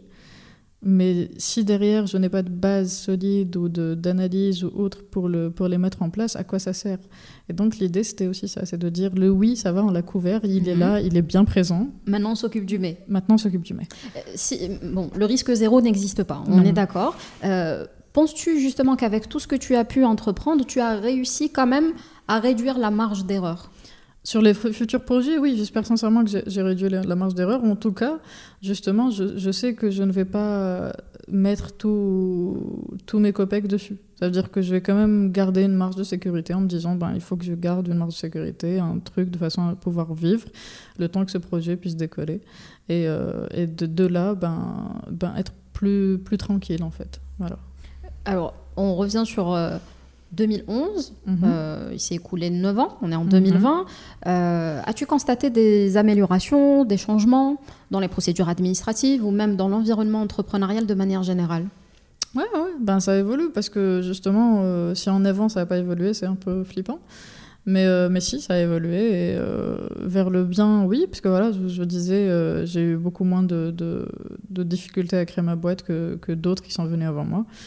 Et, euh, et j'espère que ça va continuer d'évoluer parce que il faut pas freiner le- l'envie entrepreneuriale et surtout quand c'est dans des domaines qui sont vraiment intéressants et, et- et sensibles pour l'Algérie. Donc euh, je me dis, c'est, ces gens-là, il faut pas les laisser partir ailleurs. Il faudrait vraiment pouvoir avoir une, une diversité de, de choses dans ce pays. On arrive là peut-être au moment où euh, le spoiler va prendre son sens, je ne sais pas trop, mais tu vas me le confirmer. Est-ce que tu es toujours partie prenante de tes projets? Mm, oui et non. Je suis en train de, de, fermer euh, et je suis en train de vendre les sites. Donc euh, non. Donc euh, oui et non dans le sens où je vais quand même toujours rester quelque part comme ça pour aider s'il y a des repreneurs. Mais non, je me vois pas continuer parce que c'est très Ça fait beaucoup. éreintant. Mm, Oui, mm. ça, ça a dû avoir- je pense que j'ai dû avoir deux trois burn-out non identifiés et un, un ou deux bien identifiés. Et, euh, et je pense qu'entre Covid, parce qu'en fait, les gens sont- se sont concentrés beaucoup sur le Covid, alors que non, les gens de notre domaine, du moins, n'ont pas eu que le Covid, ils ont eu le Hirak également. Parce que le Hirak a aussi poussé les marques à ne plus trop communiquer, de peur de dire quelque chose qui n'allait pas passer. Et donc, euh, entre Hirak et Covid, ça a été deux ans d'inactivité. Et ça, ça a apporté un gros coup de massue sur, euh, sur les petites boîtes et, euh, et, et beaucoup de boîtes, pas que la communication. hein. J'ai entendu, Oui, oui, j'ai oui. entendu pas mal, au moins un chiffre de 100 000 personnes qui ont perdu leur emploi. Donc ça ne donnait pas envie de continuer. Et donc voilà. Donc euh, à mes yeux, euh, c'était justement une belle aventure et j'espère que, que l'aventure va continuer parce que je, ne- je ne souhaite pas fermer les sites mais juste les donner à quelqu'un d'autre qui va les rendre heureux. Justement, comment tu vas, euh, comment tu comptes sélectionner euh, les repreneurs ou le repreneur? Quelqu'un qui comprend en fait, justement quelqu'un qui comprend le, la et qui aurait la même passion que toi, la même envie de. Pas forcément, juste qu'ils comprennent vraiment le, le- euh, ce qu'est Vini, ce qu'est Kiki, leur potentiel, et voilà. Et euh, parce que justement, on, on va vouloir plus investir dans du e-commerce aujourd'hui ou dans des VTC, et je peux même pas les blâmer parce que c'est ce qui marche en vrai. Je me suis amusée à, à répertorier toutes les startups algériennes et euh, ben, les trois domaines qui ressortaient le plus, ben, c'était VTC, c'était e-commerce et c'était euh, coworking. Donc euh, voilà, je peux pas blâmer quelqu'un qui va vouloir aller sur pas facilité, je vais pas dire facilité parce que c'est pas facile non plus. Mais, euh, mais voilà, peut-être que c'est plus compliqué de comprendre l'intérêt d'un site culturel, d'un si- d'un site de, de- de tech. Mais en tout cas, voilà, si quelqu'un comprend l'intérêt, ben là, je me dis oui, ben ce- cette, cette personne-là, ben, ça peut être sympa. Eh ben, je te souhaite de trouver euh, l'élu. Oui, toujours au feeling. toujours. Un choix de cœur aussi. Hein C'est exactement ça. tu t'es lancé à 21 ans, c'est bien ça. Euh, sur Vini, oui. Oui. Aujourd'hui, tu en as 30, il me semble. Oui, merci pour Euh, remuer le couteau, c'est gentil. ouais, T'inquiète, j'en ai plus que toi. Mais non. La maturité et le recul ne sont pas du tout les mêmes, hein, on, on le disait. Euh, y a-t-il des choses que tu aurais faites autrement? Oh, tellement. Tellement. Un exemple Bah, euh, avoir le côté euh, professionnalisant, de, de mettre en place euh, des, des prévisionnels financiers, des, des petits trucs sympathiques d'Excel qui me montrent où j'irai, etc. Et voilà, de mettre en place des stratégies, mais c'était pas le cas. C'était c'était le cas, mais vraiment sur la surface, quoi. Je J'avais Mm. pas scratché 10% de la chose, quoi. Mais c'est sans regret quand même. Non, c'est sans regret. Non, je me dis à ce, mo- à ce moment-là, à ce niveau-là de ma vie, et depuis toujours d'ailleurs, je me dis que si je crois vraiment à la théorie du, du space-time continuum, oui, je suis une nerd que si je changeais quelque chose, ben, il y aurait plein de choses qui auraient changé, justement. Effet et, papillon aussi. C'est ça. Et, et, je suis bien là où je suis. Dans le sens où, quand je dis je suis bien là où je suis, ben, j'adore les amis que j'ai, j'adore euh, les partenaires de vie que j'ai. Et mm. voilà. Donc, mm. euh, je ne changerai pas ça pour le coup. Et euh, même les rencontres que j'ai fait sur les années, ben, ça a développé mon réseau. Je, je connais plein de monde qui me connaît aussi. Ben, c'est sympa aussi. C'est aussi un acquis. On, oublie ça. Je voulais, je voulais rebondir là-dessus, justement. tu, tu, parles aussi souvent de, de, santé mentale mm-hmm. pour l'entrepreneur. Et il y a aussi le réseau qui est très important et l'entourage de manière générale. pourquoi c'est important d'être bien entouré? Ah, mais Surtout pour un entrepreneur. C'est plus qu'important parce que justement, l'entrepreneur, c'est le, gars qui n'a pas forcément de, des bases. Ça veut dire que le gars, il va avoir un salaire maintenant, il n'aura pas forcément le mois d'après. Voilà. Par contre, et, le fait de le soutenir, de l'encourager, c'est quelque chose qui compte énormément pour lui. Donc, euh, euh, et surtout quand on a un, entourage toxique, ça donne pas envie de bosser et, ça, et, surtout on se remet en, question encore plus fort. Donc euh, oui, fuyez les personnes toxiques en général, même si vous n'êtes pas entrepreneur. Tu en as rencontré? Oh, tellement. Est-ce que euh, est-ce qu'ils ont contribué euh, au fait que tu n'échappes pas au burn-out ou pas, à ton avis? Ouais, non, c'est clair. Mais, mais c'est pour ça que je, je, prends toutes ces expériences, en fait, que ce soit les personnes toxiques ou autres. Ça a développé mon feeling, mon intuition, mon, mon envie de me protéger, parce que je donne pas tant d'interviews que ça. Je, sur Merci pour nous les trois, sur les trois, quatre dernières années, je, je, me suis un peu mise à l'écart des événements, des interviews, de tout ce qui va avec, parce que voilà, je, j'ai toujours été dans une optique de, d'être derrière les projecteurs et pas juste en dessous. Euh, et, justement, je, voilà, plus, plus on est euh, mis en lumière, plus on cherche à comprendre des choses. Et, moi, je suis quelqu'un d'assez euh, introverti. Et, Pour vivre heureux, vivant caché. Ça prend tout un sens. exactement ça. Et j'essaie de vivre le plus caché possible avec mon entourage sympathique et qui a les mêmes idées et, et folies que moi et tout en essayant d'apporter à, qui euh, le demande. Voilà, ah ben, on te souhaite de continuer à être bien entouré. Hein, c'est le... Je le souhaite à vous aussi. Merci beaucoup. Avant de passer à un autre volet, euh, on va revenir un petit peu sur le débat des startups. Justement, c'est peut-être le mot dans le nombre de mentions a augmenté euh, considérablement ces derniers mois. Qu'est-ce que tu penses de tous les débats et changements qui ont été amorcés? Qu'est-ce que tu peux nous en dire?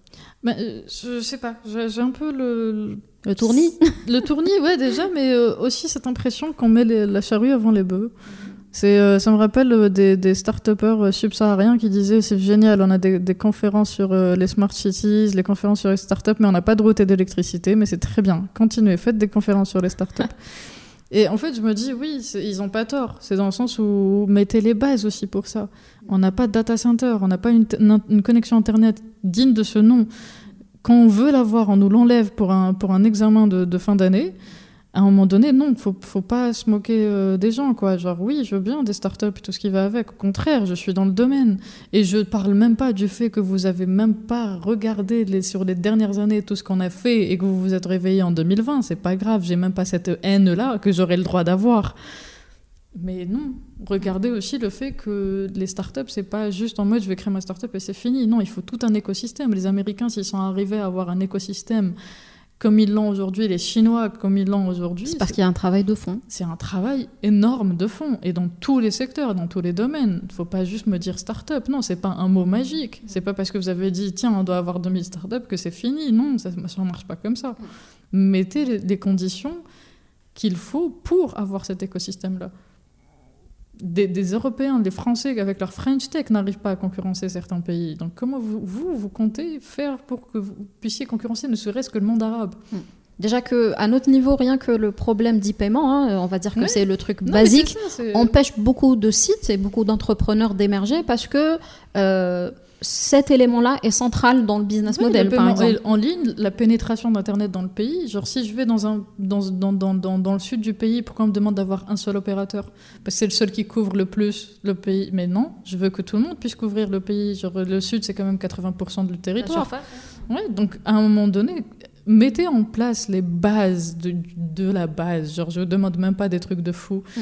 Et je vous demande Mais même juste pas euh, des, des fondations correctes. C'est ça, je vous demande mm. les fondations. Arrêtez de sauter vers des trucs beaucoup plus hauts que nous. Genre, me parlez pas d'Internet des objets quand il n'y a pas Internet tout court. Mm. Genre, non. C'est vrai. C'est insultant pour les gens. On s'est retrouvé une semaine sans Internet.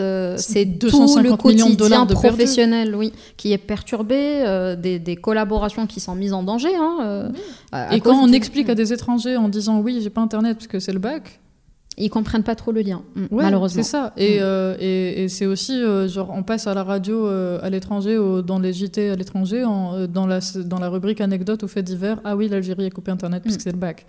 Et, ça, c'est horrible. Et en termes de brand nation, brand nation, c'est le fait de, de brander son pays. Donc, pour un petit exemple, les voisins de l'Ouest l'ont bien fait. voilà, exemple concret. Euh, et, donc je me dis, mais en Brand Nation, c'est horrible. Que d'où tu vas brander l'Algérie? Ouais, le pays où il n'y a pas d'internet. pendant la semaine du bac. Ouais, voilà. Toi ou la Corée du Nord, c'est pareil. Mm. Et, et c'est ça en fait l'idée, c'est arrête de me parler d'un truc qui est encore beaucoup trop loin va vraiment sur quelque chose où c'est des fondations, va sur euh, si tu parles d'exportation de services, oui, mais dis-moi dans quel sens, dans quel impact, etc. Comment faire, quoi faire, quoi voilà. placer. Euh. Me dis pas juste exportation de services comme ça. Ça marche pas comme ça. C'est quoi le délire? Genre, et, si tu vas sur un écosystème, si tu prends juste le Moyen-Orient, on est tellement loin. On est tellement loin des Libanais qui prennent des explosions toutes les minutes, les mm. pauvres. Ils ont des startups de fous. Il y a une startup tunisienne qui a vendu à Facebook. Mm. Israël, j'en parle même pas. C'est genre la capitale des startups. Genre, ça, c'est juste au niveau régional. Au niveau régional, t'apparaît pas. Ça, déjà, c'est une, ça nécessite une remise en question euh, énorme. Ça. Et, et, le problème, et, où je me dis, le, le, souci est là, c'est qu'on se remet pas tant en question ici. Et, euh, et c'est ça ma plus grande peur, en fait. C'est remettez-vous en question. Je pense que c'est la base de tout, hein, même, même pour nous dans nos, dans nos dans nos quotidiens, il faut apprendre parfois à s'arrêter, à, à, se dire bon, qu'est-ce que j'ai fait bien, qu'est-ce que j'ai mal fait, quelles sont mes bases, elles sont, bonnes ou pas, et à partir de là, aller de l'avant. Mmh. J'espère que, en tout cas, que, que ce débat autour euh, du, des startups et que surtout ce terme sera de moins en moins galvaudé et qu'on réussira à construire quelque chose de solide. Oui, bah, parce que moi, je, je, souhaite que ça, que l'Algérie soit le pays des 10 000 startups s'il le faut, mais qu'il ait un intérêt à ça. Je, peux créer, euh, je peux créer autant de startups que je veux, mais quel est l'intérêt économique à la fin? Et euh, est-ce que lancer vraiment réellement ce qu'est une startup Parce que si on vient, on me dit ouais, je vais faire euh, un bureau d'études en BTP, je, suis une startup. Non, tu l'es pas. Non, c'est ça. C'est ça l'idée, c'est que il est où ton truc innovant Tu es dans un bureau d'études, super. le temps nous le dira. C'est ça. Affaire à suivre. Affaire à suivre. Sans transition, oui. on va passer du digital au sport Qu'est-ce que t'en dis Oui, ouais, vas-y. C'est ma faute en même temps. Tu bascules vers un tout autre volet, puisque tu es aujourd'hui la première femme algérienne à devenir agent de joueur. Comment en es-tu arrivée à faire ce choix? Est-ce qu'on a parlé du côté passion et oui et tout ça qui va avec? Oui, ben voilà. Je, en fait, j'aime beaucoup le foot et le sport en général. à un moment donné, je me suis dit, mais tiens, pourquoi je. En fait, je, discutais beaucoup avec des, des, euh, des, commentateurs. Euh, sportifs et de foot euh, sur Twitter, entre autres, et d'autres réseaux sociaux. Et voilà, à chaque fois, on, partageait les analyses, on discutait, tout ça, et dont un, un Allemand qui est fou d'Algérie. Euh, et, je me disais, ouais, c'est cool, c'est bien. Genre, euh, je commence à, faire partie un peu de, de cette équipe. Genre, on, me prend au sérieux, je dis pas n'importe quoi, c'est cool. Puisqu'on a toujours quand même ce syndrome d'imposteur quelque part euh, qui traîne. En plus, une femme qui s'y connaît en foot, c'est déjà ça, c'est limite un cliché chez nous. Donc, Ouais, et une hérésie aussi. Et donc, pour le coup, c'était bien de, de, de, se dire, ah, c'est cool, on, on, est sympa et tout ça. Et justement, à chaque fois, ben, je discutais avec eux, je disais, bah, tiens, c'est bien, je, je, je, pourrais tiens, apporter ma petite, ma petite touche s'il le fallait que fait concrètement un, agent euh, un agent, en fait, au-delà du fait de trouver un club euh, aux joueurs en question et de négocier ses salaires avec le club actuel s'il veut rester là où il est, il fait en sorte aussi que le joueur soit dans les meilleures conditions. Donc c'est celui qui va aussi lui trouver un préparateur physique si, si par exemple, en, en période de Covid, il n'y a plus d'entraînement. Euh, c'est lui qui va faire en sorte qu'il ait une bonne hygiène de vie. Donc il n'y a pas de kebab, il n'y a pas de frites, il n'y a pas de trucs du genre. Et c'est très drôle quand vous avez des jeunes euh, qui n'ont aucune conscience du haut niveau ou qui, sont jeunes, hein, donc ils sont tentés par ça. Et qui ne connaissent pas l'impact euh, d'une bonne hygiène de vie. C'est exactement ça. Et donc la, bonne hygiène de vie, donc pas de PlayStation, tu dors, tu fais ce que tu veux, mais tu dors. Et voilà, donc c'est très drôle. C'est une sorte de mini papa et mini maman. nounou. Voilà, nounou, voilà. couteau suisse, voilà. Euh, tu adores le foot, c'est déjà un bon point de départ, mais comment on devient agent de jour? Est-ce qu'il y a une procédure? Oui, Comment tu, as fait Tu, euh, déposes un dossier à la FAF et je me suis dit, tiens, j'ai vu... accrédité? Ouais. Mhm. Et c'était drôle parce que j'ai vu le dossier, je me suis dit, tiens, je perds rien de le faire. Parce que j'aime bien. C'est un dossier très léger? Ouais, c'était genre 5 trucs à ramener, c'est pas, pas énorme. Et euh, dans pas mal de fédérations, c'est la même chose. Il n'y a qu'une seule fédération parce qu'elle tient à, à, la bureaucratie qui caractérise son pays, qui demande un examen, qui est la France. Et euh, sinon, tous les autres pays du monde, ben, c'est pareil, c'est un dossier à déposer, puis c'est tout. Et, euh, et, je trouvais ça drôle, donc je me suis dit, tiens, pourquoi pas? C'est la seule attitude que j'ai qui m'a amené quelque part, c'est le tiens, pourquoi pas? Genre, euh, d'où le El Watan. Tu fonces, oui. Ouais, enfin, je, je, fonce, mais dans le sens où quand j'ai rien à perdre, je me dis, ouais, pourquoi pas hein, J'ai rien à perdre, hein, pourquoi pas? C'est ça. Si c'est un petit dossier, quelques, quelques papiers à si remettre. Si on me dit non, tant pis. Si on me dit oui, ben voilà, voilà. Donc, mais j'aurais rien perdu à part mon temps. Mais tu, es, euh, tu es agent de joueur de foot uniquement ou tu es euh, sur euh, plusieurs disciplines? En fait, en, en, Algérie, même ailleurs, il, il, faut, si on veut être dans plusieurs disciplines, il faut déposer le dossier sur plusieurs fédérations. Donc si je veux rugby, il faut que je dépose à la fédération de rugby. D'accord. Donc là, je vais déposer qu'au qu foot. Ok, voilà. d'accord. Et en même temps, dans ce pays, ben, c'est le foot qui est le sport roi. Oui, voilà. l'opium du peuple. C'est ça. Donc pour le coup, ouais, pour l'instant, c'est foot. Il en existe beaucoup en Algérie, des agents? Énormément. Il y a cinq listes, je suis dans la cinquième. Et euh, dans tu, chaque liste, tu as un chiffre une ou pas vingtaine. Ouais, on, a, on doit à être une centaine, je pense. Quand même. Non, non, il y en a pas mal, il y en a pas mal. Et, euh, et justement, c'était pas, non, franchement, c'était même pas pour le côté argent ou, ou autre, c'était juste vraiment pour. Euh, ben voilà. Plaisir, mais... encore passion, euh, la passion qui passion te pousse à, et, à faire et, quelque chose, à contribuer à ce, ce, domaine aussi. Et vouloir un peu changer, parce que il n'y a pas eu que des choses bien qui ont été dites Mm. sur les agents, parce que voilà, souvent c'est plus des, des côtés businessmen euh, sans aucune éducation qui vont avec, et voilà. Et je me dis, tiens, pourquoi pas apporter un peu plus de professionnalisme à ça. Voilà. Et au-delà du professionnalisme, qu'est-ce que tu aimerais toi apporter aux personnes que tu accompagnes? Ben ça, c'est du professionnalisme, qu'ils aient cette attitude professionnelle en dehors et, et sur le terrain. C'est pas évident pour des joueurs algériens, vraiment. Et surtout quand ils sont jeunes, je pense qu'ils ont ça. une image assez biaisée euh, du monde euh, du foot et du sport euh, de manière et, générale. Et, et, même de leur capacité, parce que j'ai des, des, jeunes qui m'écrivent, qui ont 22 ans déjà, qui jouent pas en Ligue 1 algérienne et qui me disent Inch'Allah le Real. Et je leur fais Dans quel univers parallèle tu vas jouer au Real? Oui, tu vas apporter aussi beaucoup de réalisme. Ouais. C'est ça. Ça va être. euh, et c'est ça en fait qu'on oublie quand on parle de passion, de rêve, tout ça. Il faut aussi un, une petite dose de réalisme. Et, euh, et, euh, et je dis pas non. Ça veut dire qu'il y a eu des gens qui, qui sont partis d'Algérie, comme Slimani qui a commencé en 5 division et qui joue aujourd'hui à Leicester. C'est pas le souci de, de, de commencer petit. Mais justement, il s'est donné les moyens de son ambition. C'est qu'il a bossé dur, il a eu une bonne hygiène de vie, il a continué, il a, il a cravaché. Et moi, c'est ce que j'essaie de, le, de, leur insuffler, de leur, de leur dire oui, il n'y a pas de souci, on va où tu veux, mais tu bosses comme un fou. Et moi, je m'occupe de ce qui est hors terrain. Mais Rien n'est facile, oui. Il ça. faut travailler pour, il avoir, faut euh, pour ça, atteindre en fait. des rêves. Et, euh, et moi, j'essaie de, leur, expliquer ça. C'est plus facile avec les joueurs étrangers, en tout cas les joueurs ne serait-ce que d'origine algérienne, mais qui vivent à l'étranger, parce qu'ils connaissent ça, ils connaissent le, la difficulté du haut niveau. Mais on essaie quand même de, de toujours répéter ça, en fait.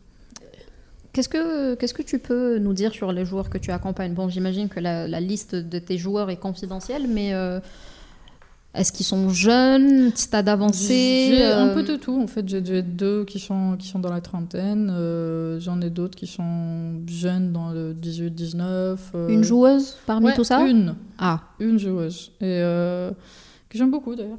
Je, je, je, la considère comme la mahleuse de l'équipe nationale féminine. Eh ben on a hâte de, voir, de la voir sur les terrains. Elle est blessée, la pauvre, pour l'instant, ah. mais, euh, mais, nous aussi, on voudrait bien la revoir sur les terrains. Mais voilà, mais euh, avec euh, mon associé allemand, donc, qui, avec qui je discutais sur Twitter, on voit sur le long terme, parce qu'on sait que c'est pas quelque chose qu'on va réaliser tout de suite. Je vais pas réaliser le, le transfert du futur Mahrez euh, de cette année. Hein.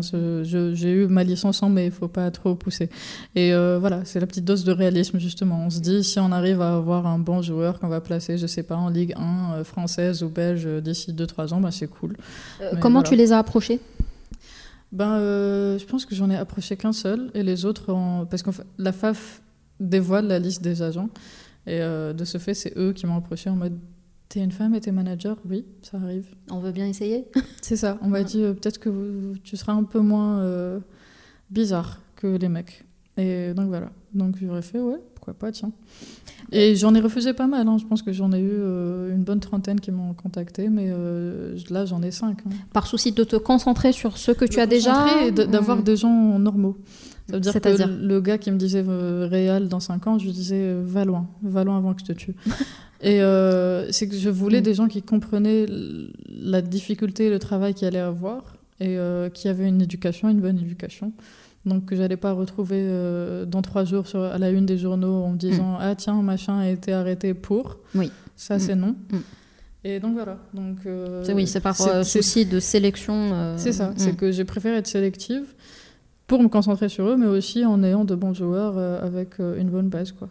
Euh, je pense que, comme beaucoup de monde, tu as sûrement dû écouter la fameuse lettre de la joueuse Inès Ibou, qu'elle avait adressée au joueur Dominique Thiem dans, le, dans laquelle elle racontait son histoire et euh, égrenait toutes les difficultés qu'elle a rencontrées. Et tu parlais justement euh, du rôle là de, de, l'agent, le fait d'être au petit soin avec mhm. euh, ces joueurs. Penses-tu que tes joueurs soient conscients du fait que tu vas leur enlever une grosse pression? C'est-à-dire qu'ils ne vont plus se soucier, on va dire, de leur confort ou on, euh, ils vont se concentrer uniquement sur euh, leur jeu et sur leur évolution. Est-ce bah, qu'ils sont conscients de ça? J'espère qu'ils sont conscients de ça, mais, euh, mais en tout cas, voilà, moi je leur dis, moi j'ai eu un joueur récemment qui, on a fait des essais avec un club. Et il était à court physiquement. Et je lui dis, je lui dis ça c'est la base. Tu sais bien que c'est la base que, que, de ne pas être à court physiquement. Et je t'avais demandé de l'être, d'être à fond en termes de physique, parce que même si le club va regarder au niveau de ton talent, il va aussi voir si physiquement tu es au même niveau. Et il peut pas, lui, se permettre de te remettre à niveau à chaque fois. Donc il, faut, il faut de la constance. Il faut de la constance, il faut une hygiène de vie, encore une fois. Et j'ai fait, euh, moi, il n'y a pas de kebab, il n'y a pas de frites. Tu, tu, tes entraînements, tu les rates pas, c'est pas possible. Parce que là, tu n'es plus dans une optique de répondre aux, exigences du haut niveau. Et ça, c'est pas un souci. Hein. Tu, tu as le droit de ne pas vouloir aller à ce niveau-là. Mais si tu le veux, tu dois être conscient des sacrifices que tu vas faire. Et tu vas les faire sur les 10-15 prochaines années. C'est tout. Et si tu es OK avec ça, ben tant mieux. Et c'est pour ça qu'on a des joueurs comme euh, Zlatan euh, qui approchent les 40 ans ou des Ronaldo euh, qui, sont en pleine forme. Qui sont en pleine forme parce qu'ils n'ont jamais joué avec leur hygiène de vie depuis qu'ils avaient 16, 17, 18 ans. Et ça se voit sur eux. Ça veut dire que jusqu'à maintenant, à un âge avancés, ils peuvent encore sortir de grands matchs. Et, et, moi, je leur dis, si vous voulez être au même niveau, vous me dites maintenant. Il n'y a pas de secret, euh, ça passe par l'hygiène de vie. Oui, ça passe par l'hygiène de vie, le sacrifice, le travail. Et, euh, s'il y avait d'autres euh, ingrédients, on aurait su depuis le temps. Mais voilà, c'est ça. Si tu es OK, vas-y. Moi, je suis avec toi. Bon, on te souhaite beaucoup de courage et on souhaite beaucoup de succès à, tes poulains. en, parlant d'hygiène de vie, euh, bon, toi, tu es serial entrepreneur euh, au niveau. On va dire que c'est ça ton sport. Est-ce que tu dors beaucoup? Euh, Étrangement et contrairement à ce qu'on peut penser, oui. Ah. c'était pas le cas tout le temps, hein, je rassure. sur les années de Vini, c'était plutôt des nuits blanches qu'autre chose. Mais, mais, justement, en parlant de santé mentale, ben, ces dernières années, ben, je me suis décidée à, à penser à moi-même aussi beaucoup et euh, à écouter mon corps. Au-delà de m'écouter moi, j'écoute aussi mon corps. Quand il me dit c'est fini, ben c'est fini, je ne négocie plus avec lui. Donc euh, dès que je sens que je m'endors ou que je suis fatiguée, tu lâches prise. Même si je suis en soirée, ben je vais, je vais m'excuser de la soirée et dire je pense que je vais pas tenir trop longtemps et comme je conduis, je vais y aller. Donc voilà, donc je, je ne me force plus comme avant. Et, je pense qu'après que après avoir vécu des, des burn-out, on se rend encore plus compte de l'importance de cette hygiène de vie, de ce sommeil et de son importance. Totalement, totalement, puisque justement, je, je, je me vois pas refaire ça en fait, euh, mm. refaire euh, des burn-out, des dépressions, des machins. J'ai plus la force. Donc, euh, préférence garder une assez bonne hygiène de vie et, continuer à, à, bosser un peu sur ça. Et puis, je pense qu'à 21 ans, on a beaucoup d'énergie qu'on peut mettre un peu partout, mais à 30, voire plus, euh, on a tendance à avoir peut-être la même énergie, hein, ça ne veut pas dire qu'à 30 ans, euh, mais plus, euh, plus centrale, plus, plus axée sur des projets bien précis, une énergie bien, bien canalisée, c'est bien ça? Totalement. Bah, j'ai un ami qui me dit, t'as combien de projets là tout de suite? Je fais maintenant, je te promets que j'en ai pas tant que ça. J'ai fait, j'ai, ouais, j'ai le côté sport, mais le côté sport, il, est en mode, si ça vient, ça vient, ça vient pas, ça vient pas, il n'y a pas de souci, je vais pas... Et je fais, j'ai effectivement un autre projet que tu connais, et c'est fini, c'est les seuls projets que j'ai. Je n'ai rien d'autre. Je, suis en mode tranquille, euh, voilà, et je bosse en consultant. Ça te fait pas bizarre après avoir passé des années à. T'as pas le sentiment parfois d'avoir une sorte de vide, de, se dire bah tiens avant je courais partout et là j'ai un moment pour moi où je suis assise tranquille. Non, c'est top parce que c'est en même temps en plus c'est venu avec le Hera Covid, donc c'était, je me suis dit tiens tous les autres sont aussi en train d'être dans leur chambre euh, totalement mm. confinés, donc c'est cool. Ça t'a permis de, on va dire, euh, retravailler sur cet aspect-là de ta vie, de te dire maintenant, euh, je sais comment euh, canaliser mon énergie, prendre soin de moi, savoir m'arrêter au bon moment. Oui, parce qu'en fait, l'entrepreneur, il a, il a tendance à, à s'en vouloir. Je te promets que c'est vrai. Hein. Je, je, je, me souviens que des fois, je dînais avec des amis où j'étais, je sais pas, quelque part avec des gens que j'aime et, et j'avais ce, ce... Pas ouais, des remords limite, en me disant purée, je serais en train de travailler en vrai, pourquoi je suis en train de perdre mon temps et tout ça? Alors que non. T'as le droit. Non, et au-delà de, de t'as le droit, c'est quelque chose qui est essentiel pour ton bien-être. Cet équilibre-là est essentiel en fait. Si tu l'enlèves, tu vas péter un câble. Et donc, en fait, non, l'entrepreneur, et je pense que ça arrive à plein, et même ceux qui vont nous écouter, ont ce tendance à dire Ouais, mais en fait, j'aurais pu être en train. Non, non, il n'y a pas de j'aurais pu être en train de bosser. Artec, c'est pourri. Euh, donc, quel conseil tu pourrais donner à nos auditeurs ou auditrices qui, qui souhaiteraient entreprendre, ou pas d'ailleurs Garde hein un équilibre garde un équilibre dans ta vie. Garde tes potes, garde tes amours, garde ce que tu veux, mais garde tes hobbies. Je sais pas mm. si tu aimes faire du sport ou tu aimes faire de la guitare ou ce que tu veux, mais garde autre chose que ton boulot. Parce qu'il y a ce, truc-là de, de, de, grinding. Alors, le grinding, c'est une philosophie que je déteste, qui te dit euh, oui, euh, si tu bosses pas pendant 23 euh, heures sur 24 pour réussir, il y en a un autre qui va faire ça. Psahto Qu'il fasse, hein. Qu'il le fasse, vraiment, même si c'est mon concurrent. Je m'en fiche, c'est bon. Parce que c'est horrible, c'est quasi de l'esclavagisme, c'est fini. Je, je, je, veux Ça n'existe plus, ça, oui. C'est contre, contre-productif. Cette, mm. mentalité-là, c'est horrible. Et justement, c'est en train de mourir, même aux États-Unis et mm. autres, où on dit non, en fait, le, pour le happiness des, des, employés ou des employeurs, il faut plutôt dormir, euh, être bien, être tranquille dans sa tête. Donc non, plus vous, vous dites aux gens de d'aller à fond, plus, moins ils le voudront en fait. D'ailleurs, mieux on est avec, mieux on est avec soi, mieux on sera sur son projet aussi. Ça. Hein. Et, d'ailleurs, ils ont vu que en télétravail, ben les gens bossaient plus parce qu'ils voulaient donner plus à, la boîte sans sans que justement la situation le, le fasse autrement en fait. Donc euh, maintenant, je suis pas dans une optique de dire bosse 24 heures sur 24. Je, je dis si tu as tes bases et que tu as, tu sais où tu vas et tout ce qui va avec et que tu as ton, ton knowledge, c'est déjà très bien. Oui, tu vas pouvoir bosser moins, mais mieux. Donc c'est très bien de bosser moins, mais mieux, c'est ça. Euh, si tu devais nous raconter un moment marquant de ton parcours, lequel serait-il? Oula Le bug.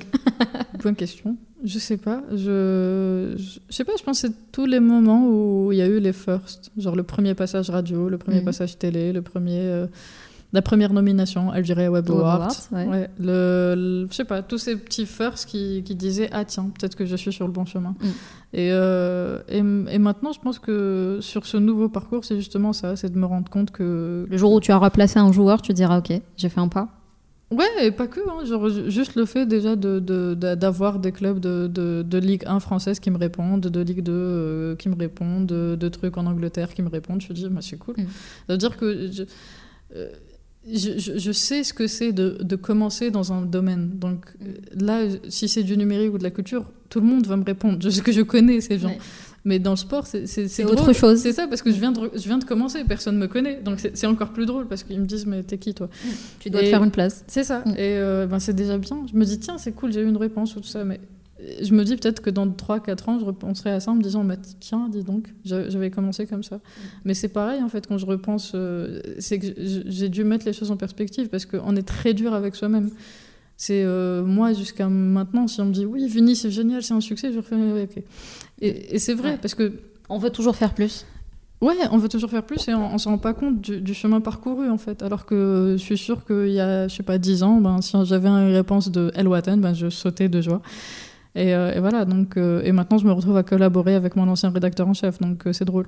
Mais je sais pas. Donc c'est cool de, remettre les choses en perspective en disant ben on a commencé quelque part et on a quand même bossé à arriver là. En tout cas, tu peux être très fier du, de tout le chemin que tu as parcouru parce que franchement, à 30 ans, avoir accompli autant de projets, c'est énorme et tu peux vraiment être un exemple euh, bah, pour ceux qui nous écoutent et, ceux qui, et même les plus jeunes hein, qui, qui ont besoin de ce type de, de référence. Et c'est pour ça aussi qu'Éclosion euh, existe. On, aime bien le rappeler parce que euh, parfois on a envie de se lancer, mais on n'a pas de retour d'expérience.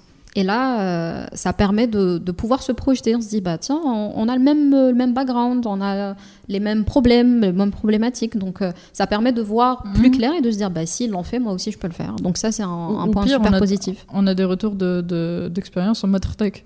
Et c'est ce qu'on ce qu'on voulait euh, éviter à tout prix il y a quelques années. C'était on disait arrêter avec la mentalité tech. et dans mon cas, ça va être du tech aussi.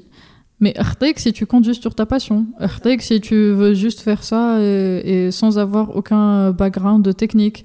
Il faut que tu te formes aussi. Il n'y a aucun mal au fait de se former, de continuer à se former. Maintenant, j'ai 30 ans, je suis dans le domaine depuis des années, je continue à me former, il n'y a aucun souci. J'ai pas ce complexe-là, au contraire, on apprend on en apprend tous les jours, ouais. C'est ça, et, euh, et, de tout le monde. Et moi, ce que j'ai fait d'ailleurs sur mon compte Instagram, j'avais partagé, genre, il y a, il y a deux, trois mois, je pense j'avais partagé des petits tips de quelles erreurs à ne pas faire. Tellement tu continues de le faire d'ailleurs. Ouais, hein. j'ai été tellement, tellement traumatisée que je veux pas que d'autres personnes en fassent autant. C'est ça qui est important. C'est ça. Mm. Et, et, je me dis que si les gens vont avec le bon mindset, c'est déjà le moitié du boulot qui est fait. C'est vrai. Voilà. Eh ben, on te félicite pour euh, cette envie de partager. on, on, parlera après de, de, tes plateformes pour que les gens puissent euh, te suivre. Euh, y a-t-il des, des entrepreneurs qui t'inspirent ou que tu aimes suivre? Ouais, j'aime bien euh, Simon Sini, que j'ai cité. Mhm. Euh, Mark Cuban aussi, que j'aime bien. Et euh, sinon, j'adore toutes les femmes entrepreneurs, où qu'elles soient. Mhm. Parce que on, part avec 17 handicaps. Oui. Voilà. Et, et, je le disais tout le temps, je disais, j'ai jamais donné mon âge jusqu'à récemment, puisque quand je donnais mon âge, ben, j'avais en face de moi des gens qui étaient en mode Oh, ça fait plaisir, tu as l'âge de ma petite fille. Ouais, super, la crédibilité en personne. Comme si l'âge euh, signifiait. Donc euh, je partais avec l'handicap d'être une femme et d'être jeune. Et donc je leur disais, ben, aucun des deux. Bon, la femme, tu peux pas rater, mais euh, pour l'âge, je vais pas te le dire. Je vais pas, je vais pas te le dire. Et, et c'est drôle parce qu'au contraire, tu te dis, ben non, si la personne est une femme, de un, elle a plein d'avantages entre intuition et autres. Et si elle est jeune, elle a encore plus d'énergie à donner à ta marque. Donc pourquoi tu dis non? C'est mm. quoi l'idée? Donc euh, j'ai évité de donner mon âge. Et euh, donc voilà, ouais, tous ces entrepreneurs-là, moi, On l'a bien répété aujourd'hui. Mais bon, c'est pas grave. tu nous en veux pas. Non, du tout. Un titre euh, de livre peut-être qui t'a marqué ou inspiré à partager avec nos auditeurs et auditrices?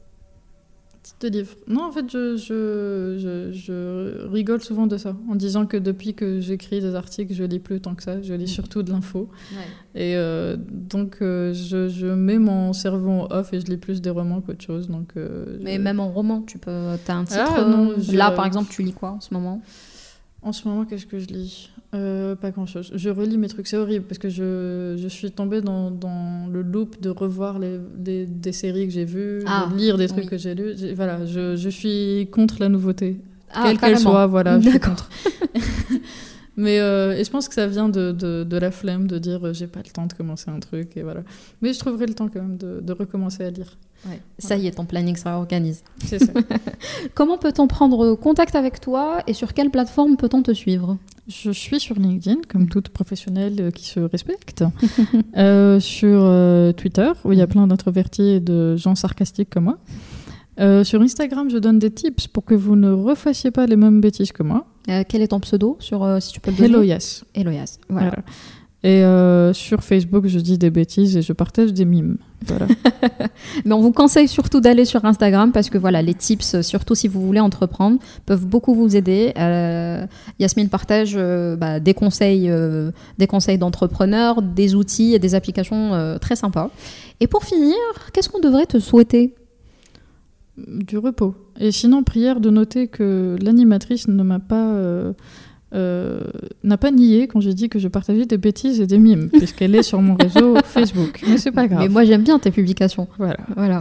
Mais vous allez les adorer. Hein. Euh, je vais pas nier quelque chose qui est positif en plus. Voilà. Et vous aurez plus d'éclosion parce que je me vengerai. me souhaiter du repos, peut-être du succès sur les nouveaux projets. Et, et, ouais, du repos. Mais sinon, non, ça va. Franchement J'essaye de voir le côté positif de 2020, ce qui est très drôle parce que waouh, c'est impossible. Oui, on a du mal à se dire qu'il y a un côté positif. À voir le côté positif. Mais euh, ouais, j'essaye, j'essaye et euh, j'espère vendre aussi et voilà, repartir sur de bons trucs. Eh bien, c'est tout le mal que t'en souhaites. Merci. Euh, que t'en souhaites. Qu'on te souhaite, oui, que non, tranquille. Non, non. Des fois, ça arrive. C'est fin hein, de journée, personne ne peut nous juger. Vous ne savez pas quand est-ce qu'on a tourné ce truc. Merci à toi Yasmine de m'avoir accordé de ton temps. Euh, ça a été une interview très enrichissante. J'espère qu'elle va inspirer euh, tous nos auditeurs et auditrices. Quant à vous qui nous écoutez, n'hésitez pas à partager cet épisode et à nous laisser des petites étoiles sur vos plateformes d'écoute préférées. Prenez bien soin de vous et je vous dis à la prochaine éclosion.